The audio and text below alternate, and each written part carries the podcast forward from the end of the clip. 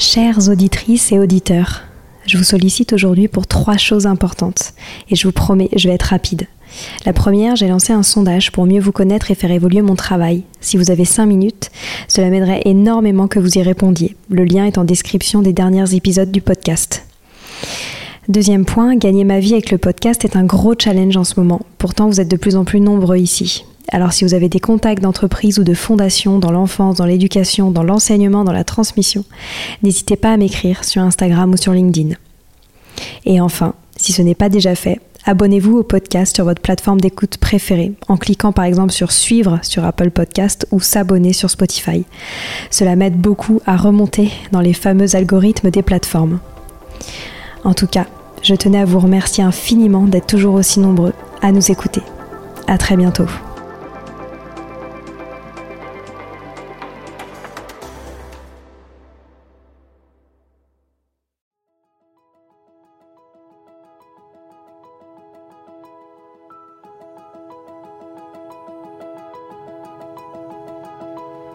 Bonjour à tous, ici Stéphanie et Sylvie Descleb pour un nouvel épisode du podcast Les adultes de demain.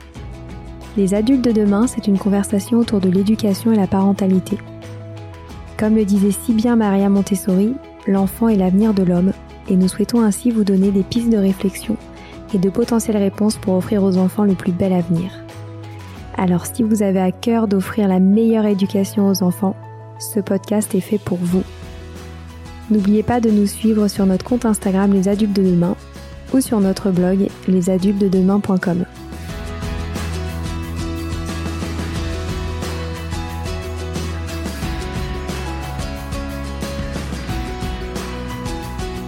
Bonjour à tous. Sophie Dumoutet revient au micro des adultes de demain pour parler de l'une de ses grandes passions, le yoga et les bébés. Nous avons donc parlé de conscience du corps, d'apaisement, de yoga prénatal, des grands yogis que sont ces bébés et surtout du respect si important des mouvements naturels de l'enfant. C'était encore une fois un grand plaisir de retrouver Sophie. Je vous souhaite une très belle écoute. Bonjour Sophie. Bonjour Stéphanie. Bonjour Sophie. Bonjour Sylvie. Merci de nous accorder à nouveau votre temps pour parler du yoga des mamans et des bébés. Alors lors de notre épisode 60, nous vous avions questionné sur la posture de l'adulte et surtout sur l'écoute des besoins des bébés. Et aujourd'hui, nous allons parler de cette haute passion que vous avez dans la vie, qui est le yoga. Pourriez-vous nous redire comment vous avez découvert le yoga et en quoi cette pratique a changé votre vie? Alors, j'ai découvert le yoga quand j'étais enceinte de mon premier enfant, qui a 22 ans aujourd'hui, donc ça fait déjà un, un bon parcours. Et euh, en fait, j'ai fait le lien avec euh, ce que je faisais avant. J'avais fait beaucoup de danse et vraiment, j'ai compris que le yoga était une sorte de grammaire du corps qui m'a servi pendant toute ma grossesse. J'ai découvert avec Marie-Hélène Demet, euh, qui était une vraie fée euh, pour les femmes enceintes, et elle nous cocounait, elle nous bichonnait avec des postures et puis sa voix qui était magnifique et ça m'a euh, ça m'a suivi en fait, ça m'a nourri pendant toute ma grossesse et j'ai compris à quel point ça m'a servi euh, pendant la grossesse, pendant l'accouchement, après l'accouchement. Et j'ai plus jamais euh, arrêté par la suite, j'ai découvert Bernadette de Gasquet après. Donc j'ai eu des un petit peu des marraines, on va dire, qui m'ont fait découvrir cette pratique j'ai plus arrêté par la suite en fait. Euh, c'est ce que je dis aux gens, je dis euh, attention, le yoga euh, c'est subversif. une fois que vous avez découvert, vous pouvez plus arrêter. c'est pour la vie après. Et ça m'a transformée puisqu'en fait j'en ai fait mon métier alors qu'au départ j'étais ingénieur. Et je me suis dit c'est pas possible, je vais je vais en faire quelque chose de tout ça. Et, euh, et me voilà donc euh, professeur de yoga. Euh, on va dire, je suis devenue prof de yoga, je passe 5-6 ans après cette découverte. Et voilà, j'en ai fait mon métier, le cœur de, de ma vie, quoi. Voilà. Incroyable. Et surtout, il y a 22 ans, le yoga, on n'en parlait pas du tout, non? Un petit peu quand même, ça, ça commençait à, à poindre, hein, parce que Bernadette de Gasquet, elle avait, euh, elle avait écrit Bien-être et maternité, et c'était tout autour du yoga. Elle avait même pas osé mettre yoga et maternité, parce qu'elle disait, euh, sinon ça va faire trop spirituel, euh, trop ésotérique, et ça se vendra pas. Et puis elle a introduit le yoga petit à petit, les postures euh, pour les, les, les femmes qui accouchaient dans les maternités, petit à petit, hein, parce que c'était c'était vu comme une pratique ésotérique et pas forcément utile à quoi que ce soit. Hein. Donc euh, donc voilà, et c'était euh, c'était des pionnières à l'époque, euh, vraiment des pionnières et euh, et après, là, ça s'est vraiment démocratisé. Tout le monde fait du yoga maintenant. Il y a tout type de yoga, donc c'est mm. c'est vraiment chouette, quoi. Et alors j'ai découvert euh, votre magnifique livre Bébé Yogi, le mouvement à l'état de grâce. Et dans ce livre, à travers de magnifiques clichés, je pense que vous allez nous en parler, vous nous montrez à quel point les bébés sont déjà des grands yogis. Alors est-ce que vous pourriez nous expliquer tout ça? Alors, euh, donc moi, quand j'ai eu mon premier enfant, en fait, euh, j'ai été euh, subjuguée par les, les, compétences de mon bébé. Déjà, j'avais lu aussi Le Boyer, il y avait Bernadette Gasquet aussi qui m'avait pas mal enseigné sur les postures, qui m'avait montré à quel point mon bébé se positionnait bien, et, ça m'a ouvert les yeux sur sur des compétences incroyables. Et j'ai, comme tout parent, j'ai pris mes enfants, mes bébés en, en photo. Donc surtout mon premier et puis ma deuxième. Et je les ai pris un peu de profil hein. et je me suis aperçue mais c'est pas possible, ils ont un dos euh, exceptionnellement droit, ils se mettent en accroupi, quand ils se relèvent c'est jamais faux, quand ils dorment c'est toujours juste, euh, c'est ils font du yoga tout le temps en fait. Je me suis aperçue de ça, c'est c'est du yoga pur quoi. Et donc ces, ces clichés, j'en ai fait ce livre. Ce sont des clichés pris sur le vif, hein, je précise. Et j'ai pas du tout demandé à mes enfants de se mettre comme ça. Hein. C'est impossible de demander à un bébé euh, de faire euh, le tien tête en bas. Il le fait euh, de lui-même à n'importe quel moment de la journée. Et même dans la respiration, dans l'ouverture de la cage thoracique, dans la manière de s'étirer le matin quand il se réveille, c'est du non-stop quoi. Je me suis dit mais c'est vraiment j'avais pris notamment un cliché des clichés de ma fille sur une heure de temps et ça n'arrêtait pas. Elle avait, euh, je sais pas, elle avait un an ou neuf ou dix mois, je sais plus, et c'était impressionnant. Je me suis dit, il faut en faire quelque chose. Et euh, c'est grâce à Bernadette Gasquet que j'ai écrit ce livre euh, Bébé Yogi, parce qu'elle était chez euh, cet éditeur à ce moment-là. Et je lui ai proposé, je lui ai dit tiens, euh, faut en parler, mais ben faisons un livre. Et voilà, voilà comment est né ce, ce livre qui que j'ai écrit en neuf mois de temps. Et ça m'a aussi, euh, ce qui est sympa, c'est que ça m'a permis de, de, me reconnecter aussi à mes racines, au fait que j'avais fait de la danse, au fait que j'étais très connectée aussi à la nature. Hein, on voit mes enfants dans, dans la nature, dans l'herbe. et, et, ce contact, en fait, c'est le contact au corps, le contact à la nature, euh, les racines aussi, c'est-à-dire que nous, on vient de, de quelque part. Moi, j'avais beaucoup quand j'étais petite. Euh, j'étais, j'étais pas dans une ferme, mais on avait des poules on est des moutons et tout. Mon père était vétérinaire et j'observais les, les, poules notamment. Et je vois les poules qui sont assises euh, au soleil comme ça, puis il y a les poussins qui leur montent dessus et qui font du toboggan sur leur dos. Et vraiment, c'est un peu étrange de dire tiens euh, qu'on s'inspire des poules, mais moi ça m'a ça m'a donné, euh, on va dire, ça m'a enseigné une façon d'être avec les enfants et les petits qui est très naturel en fait. Euh, on n'a rien à faire. La poule, elle se repose et puis ses poussins, ils, jouent avec elle, autour d'elle. Et c'est merveilleux, quoi. Je trouve c'est extraordinaire. Et je me suis euh, inspirée de ça et tout. Et puis en, en creusant un peu, j'ai découvert que mon grand-père s'occupait de, des enfants. Il était médecin. Il s'occupait d'un préventorium. Et lui, euh, il mettait les enfants en contact avec la nature. Euh, il faisait du théâtre, de la danse, ça c'était ma grand-mère, c'était plus ma grand-mère. Et euh, il avait travaillé avec Robert Debré, qui est le père de la pédiatrie euh, en France. J'ai découvert ça très récemment, donc même pas, je savais même pas quand j'ai écrit le livre. Et euh, c'était des pionniers en fait. Euh, Robert Debré, c'était un pionnier de la pédiatrie. Et euh, il vous voyait les enfants, par exemple, il, il les vous voyait dans le sens où leurs paroles comptaient autant de celles que celles des adultes. Voilà. Et ça, c'était euh, voilà. Et tout d'un coup, je me découvre héritière de, de mon grand-père qui faisait attention à la manière dont les enfants euh, se positionnaient sur les tables de classe. Ils avaient des tables euh, qui étaient qui se penchaient. Ils mettaient, ils les mettaient l'été, ils les mettaient dans des grands hangars en plein air, voilà. et puis la moitié du temps, ils étaient en classe, l'autre moitié, ils étaient dehors. Voilà. Et moi, j'ai eu beaucoup aussi de liberté de mouvement chez moi quand j'étais petite. J'étais la petite dernière et je j'étais dans la nature euh, les trois quarts du temps. j'avais école comme tout le monde, mais les trois quarts du temps, j'étais à l'extérieur, je m'occupais des animaux, euh, je jardinais, je faisais comme j'avais envie. J'avais pas vraiment de surveillance parce que étant la petite dernière, ben, on me laissait très libre. Et de cette liberté, j'en ai, euh, j'en ai hérité et, et, je me dis, mais on, on, fait la même chose avec, je vais faire la même chose avec mes enfants. Je, je les ai laissés très libres dans leurs mouvements, dans leur façon d'être, euh, leur façon d'envisager leurs apprentissages. Et finalement, je me dis, mais quand on quand on regarde bien, les enfants, ils ont pas besoin de, ils ont pas besoin qu'on les pousse, quoi. Et mon premier, moi, j'avais, j'étais un parent, une parent comme n'importe quel parent, euh, très attentive. Je faisais marcher, je, je faisais plein de trucs pour euh, le stimuler parce qu'on me disait que c'était important. Et puis j'ai découvert, mais euh, lui, il, il, essayait de me dire gentiment, bon maman, je vais y arriver, t'inquiète pas.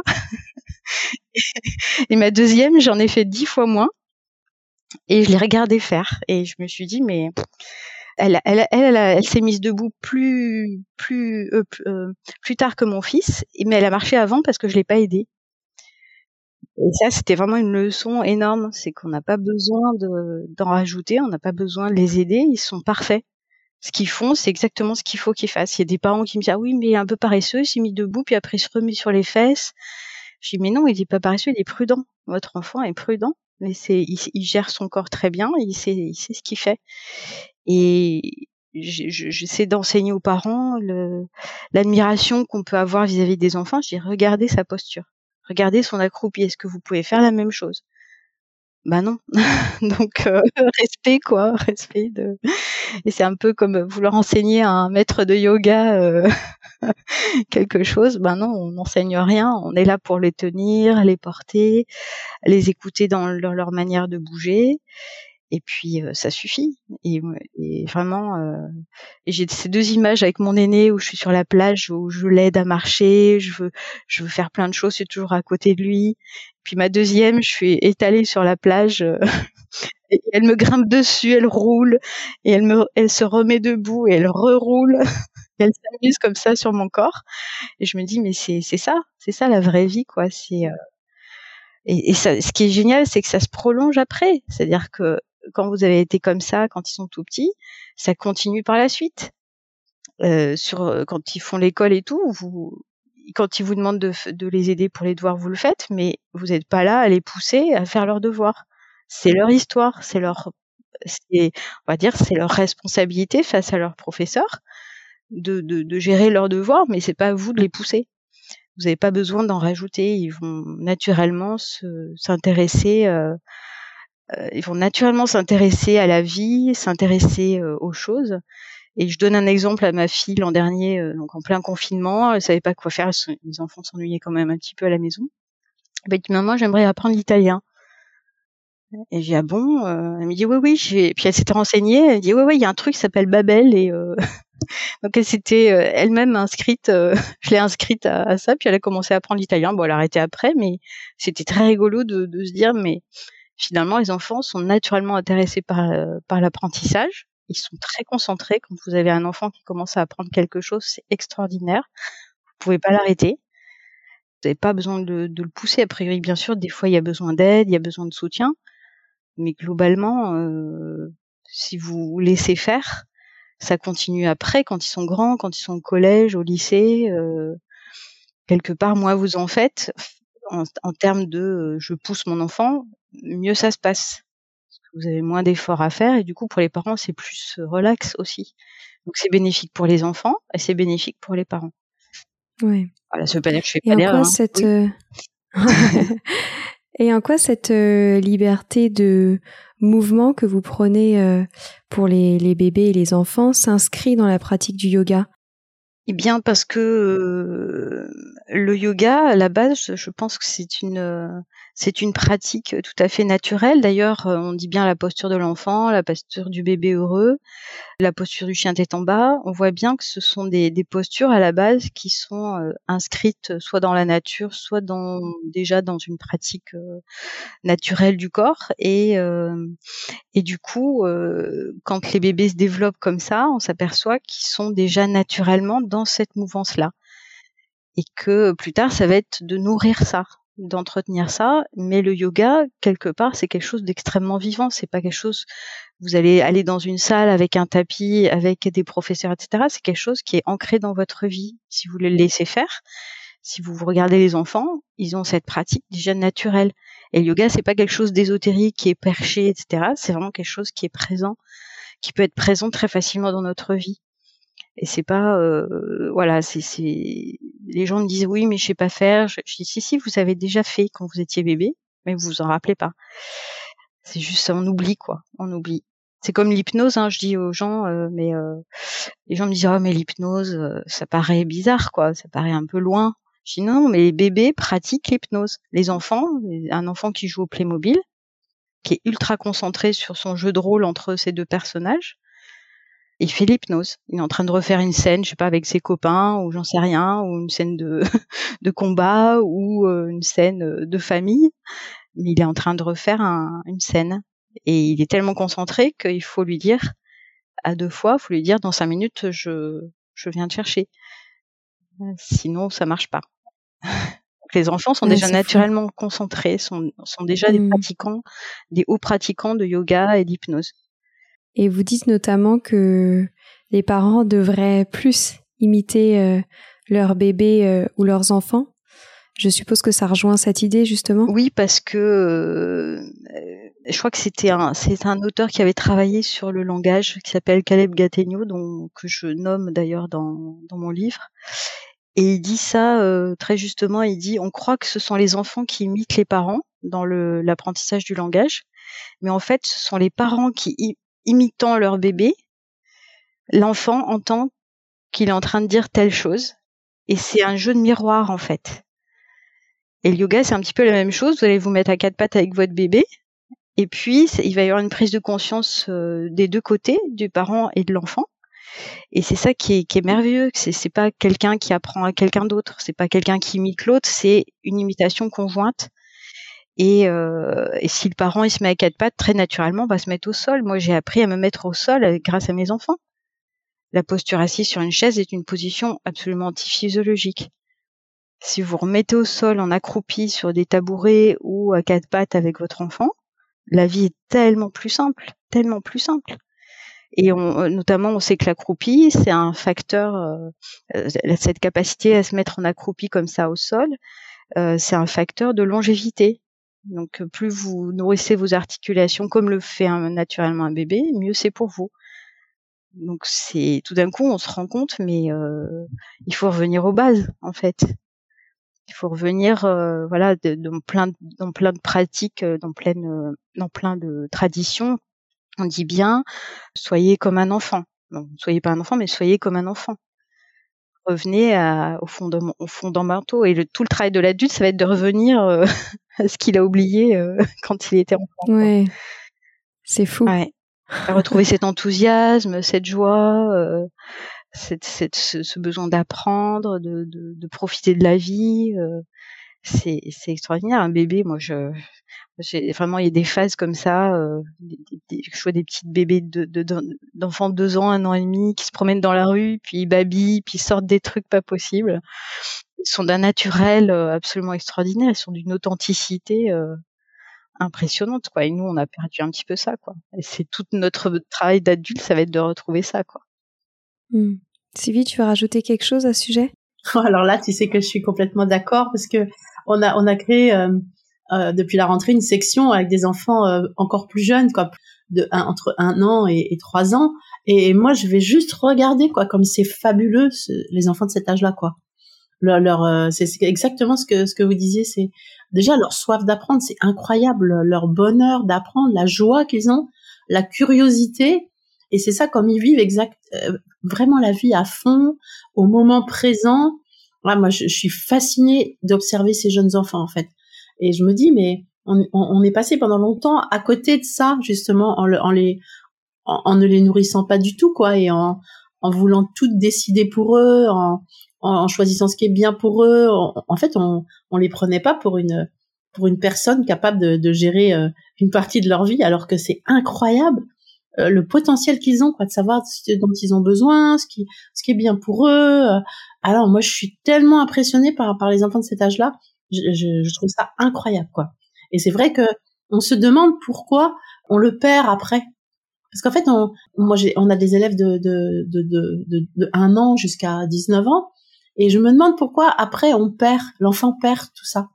Parce qu'il il l'a vraiment très très fortement entre un an, deux ans, trois ans, quatre ans, après encore un peu entre six ans, et puis tout d'un coup ça, ça, ça disparaît en fait. Quoi, ça s'atténue beaucoup. Donc euh, moi je trouve ça fascinant d'observer euh, les petits comme ça. Et je pense que en effet on a on a beaucoup beaucoup à apprendre d'eux en fait sur ce côté enthousiasme, vie au moment présent, euh, voilà soif de soif de vivre hein, en fait, hein. Soif de joie, soif des autres. c'est c'est fabuleux quoi. Moi je suis fascinée par les enfants de cet âge-là. Oui.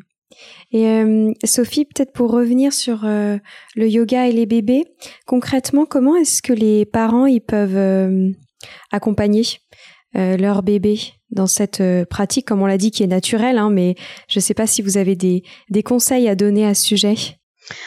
Les conseils, le, premier conseil, c'est d'observer déjà, d'admirer son enfant, c'est de considérer que ce qu'il fait, c'est juste pour lui, à l'instant présent, et que chaque enfant a sa manière de faire. Il y a des enfants qui vont se mettre debout très tôt, et il y en a d'autres qui vont se mettre debout très tard, et ça n'a pas d'importance. En fait, faut oublier les, les règles euh, euh, dictées un petit peu. Euh, ah, tel enfant, il fait ça à tel âge. Ah oui, mais le mien, il fait pas ça. En fait, faut oublier un petit peu tout ça. Faut essayer. Moi-même, je, regarde aussi. Hein, je peux pas m'empêcher, mais voilà, il faut passer à autre chose. Et au niveau corporel, se mettre au niveau de l'enfant. Ça, c'est très important, d'être proche de, de, ses enfants le plus possible, donc près du sol. De pas vouloir leur faire faire quelque chose. Si on les aide dans un mouvement, par exemple, ils montent un escalier ou un truc comme ça, on est là juste derrière et éventuellement on supporte leur poids de 10, 20, 20%, mais pas plus. On les porte pas, c'est eux. Et s'ils n'y arrivent pas, ils sont frustrés, ils pleurent. Ben ouais, ben c'est comme ça c'est la vie. Ben oui, tu n'y arrives pas, tu vois, c'est pas le moment, c'est pas encore. Et euh, d'être, euh, de pas vraiment vouloir, de pas les pousser, de pas vouloir les faire marcher, parce que ça, ça fait mal au dos des parents et c'est pas bon pour les enfants parce que les projette dans une position euh, inadéquate et puis de les porter d'une certaine manière, peut-être euh, qui permet de, de, de, déployer leurs compétences, comme euh, j'appelle ça le bébé volant, c'est-à-dire qu'on prend sous le thorax comme ça, on a un bras sous le thorax, un bras sous les fesses, et puis on les promène comme ça, euh, comme si le bébé était un bébé volant, quoi. Et ça, ça, ça les aide, même tout petit, hein, euh, ça les aide vraiment à, à déployer leurs compétences. Euh, les met dans une position où euh, ils contrôlent la situation. C'est-à-dire que c'est eux qui voient, ils voient l'extérieur, ils voient le plus, plus loin possible. Et ils ont la liberté de changer de position. Voilà.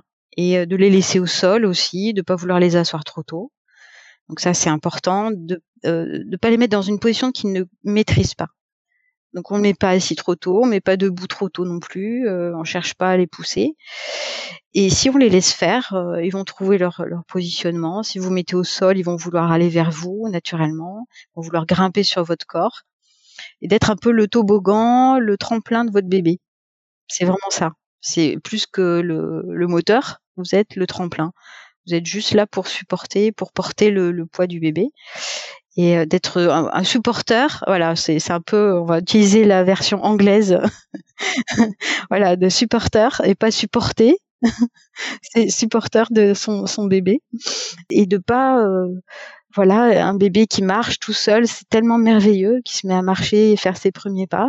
Il n'y a pas besoin de l'applaudir même pas besoin de l'applaudir. Et juste euh, juste être heureux quoi juste de partager cette joie et pas l'encourager, pas dire bravo, c'est bien, il n'y a même pas besoin de ça.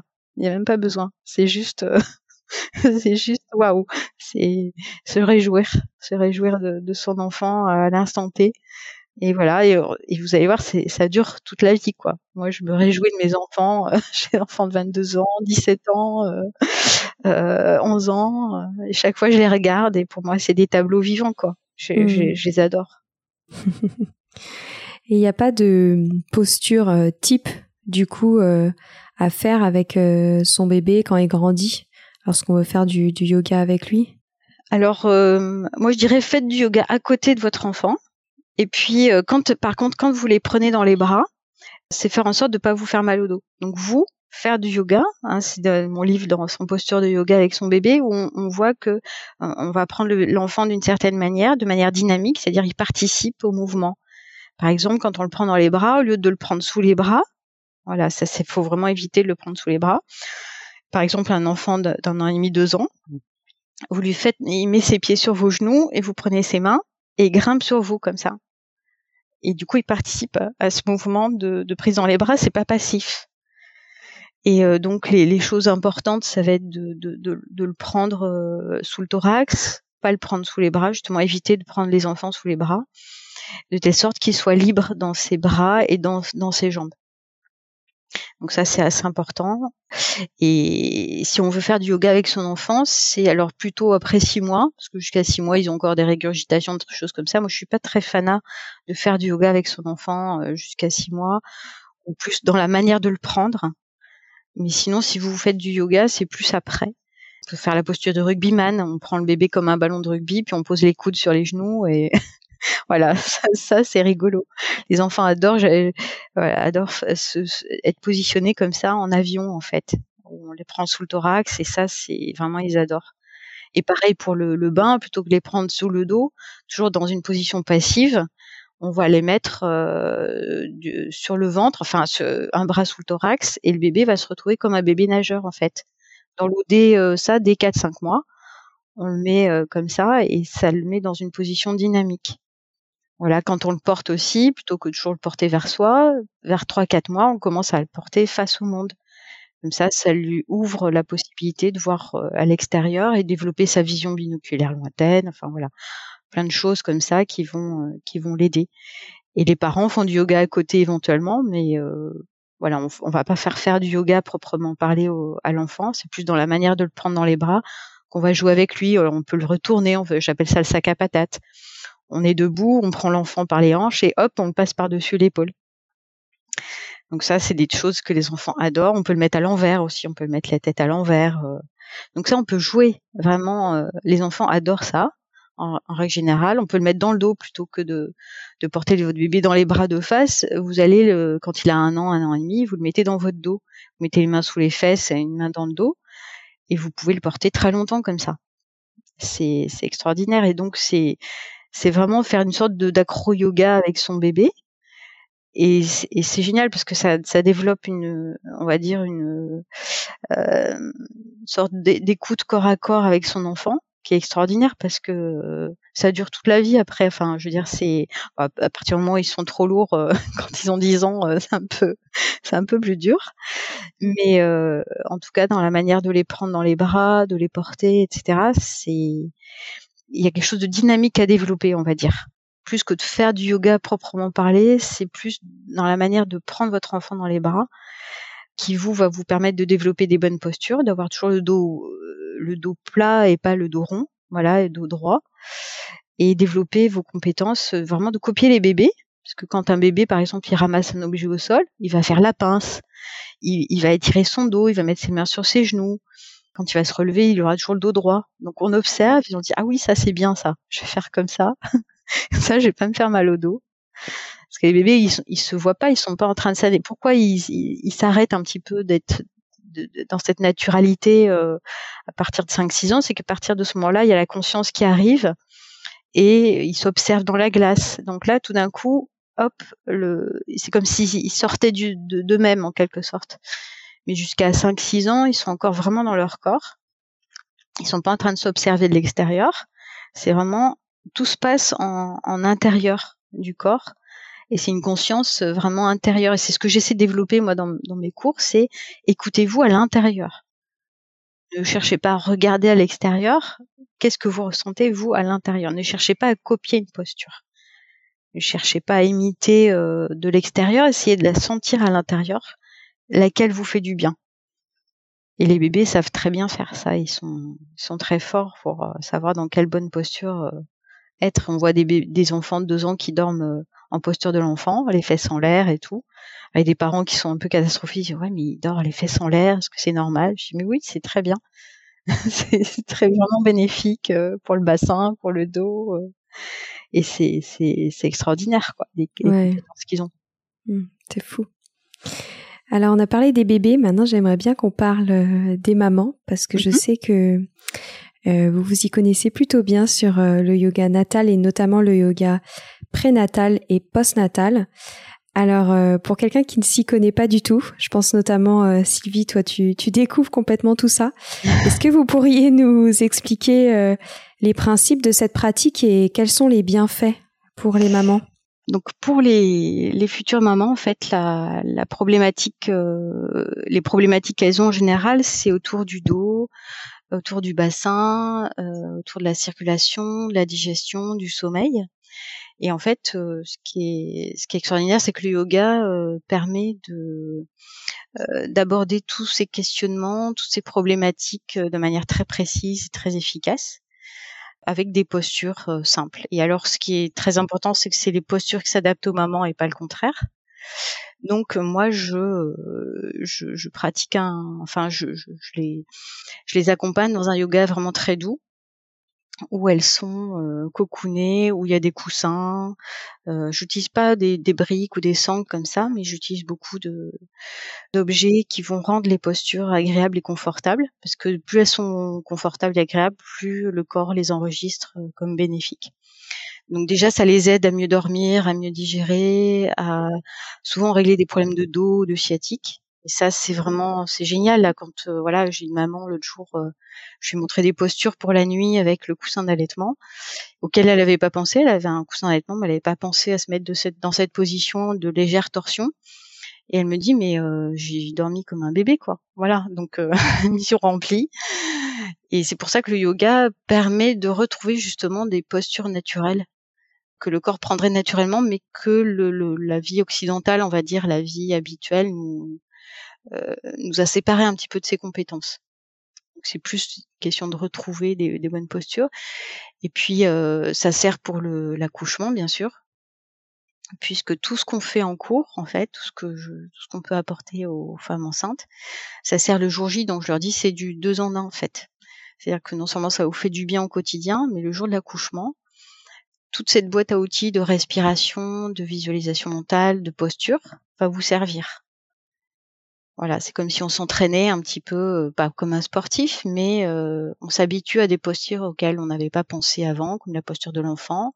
Voilà, pour gérer des contractions, par exemple, la posture de l'enfant, elle est géniale. Je l'appelle la posture au mille bienfaits, parce qu'elle étire le dos, elle libère la respiration, elle libère le bébé, elle libère le bassin, elle libère le périnée.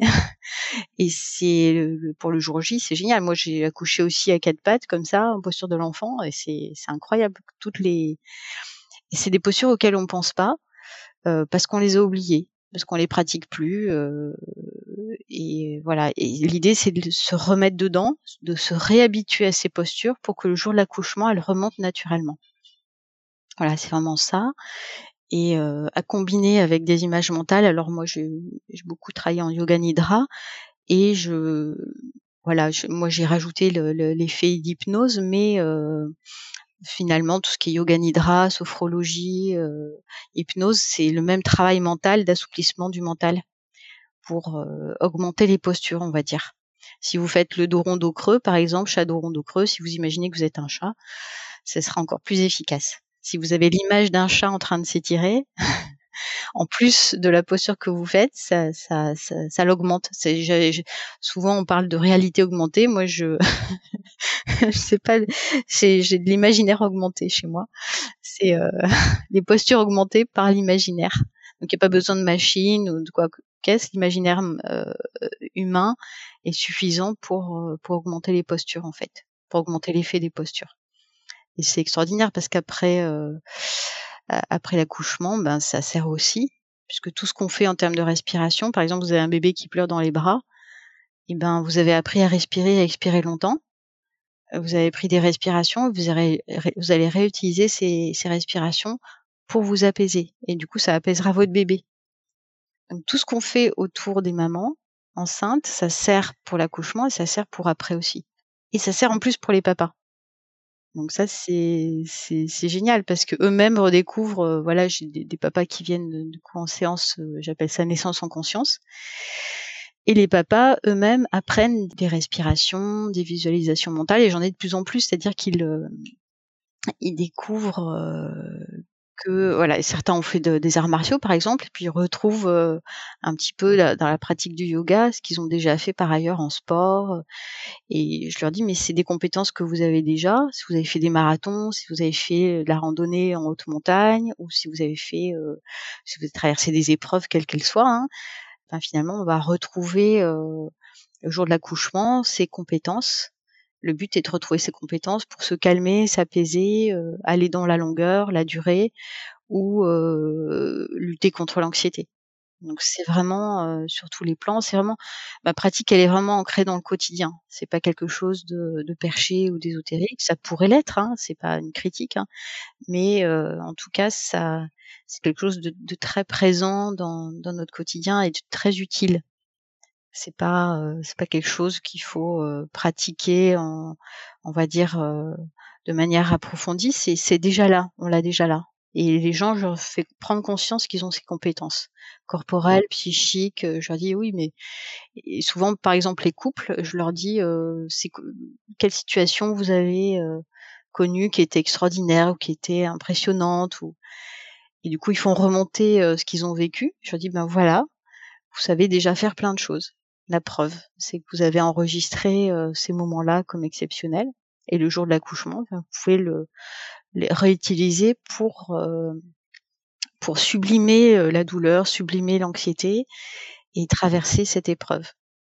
donc c'est c'est vraiment, vous voyez, c'est le, yoga, mais on pourrait donner d'autres noms. Hein. Voilà, c'est vraiment ancré dans dans notre vie, dans la, notre manière de gérer les épreuves, l'anxiété, euh, la joie aussi, parce que euh, l'accouchement c'est pas qu'une épreuve, c'est aussi une rencontre.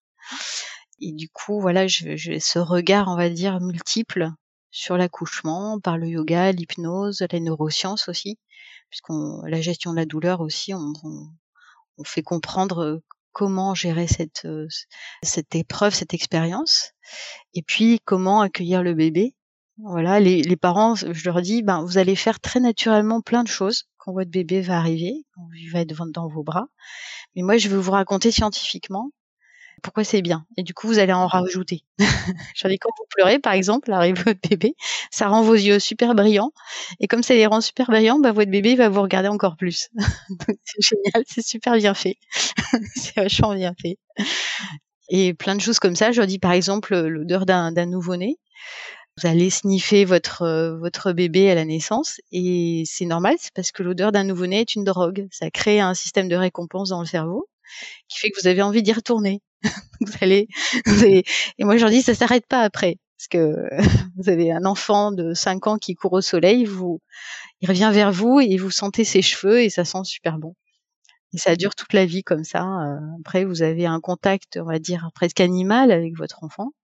C'est pour toute la vie quand vous avez appris à, à sentir, toucher votre bébé, euh, c'est extraordinaire. Quoi. Mais oui. Ça s'arrête pas. quoi.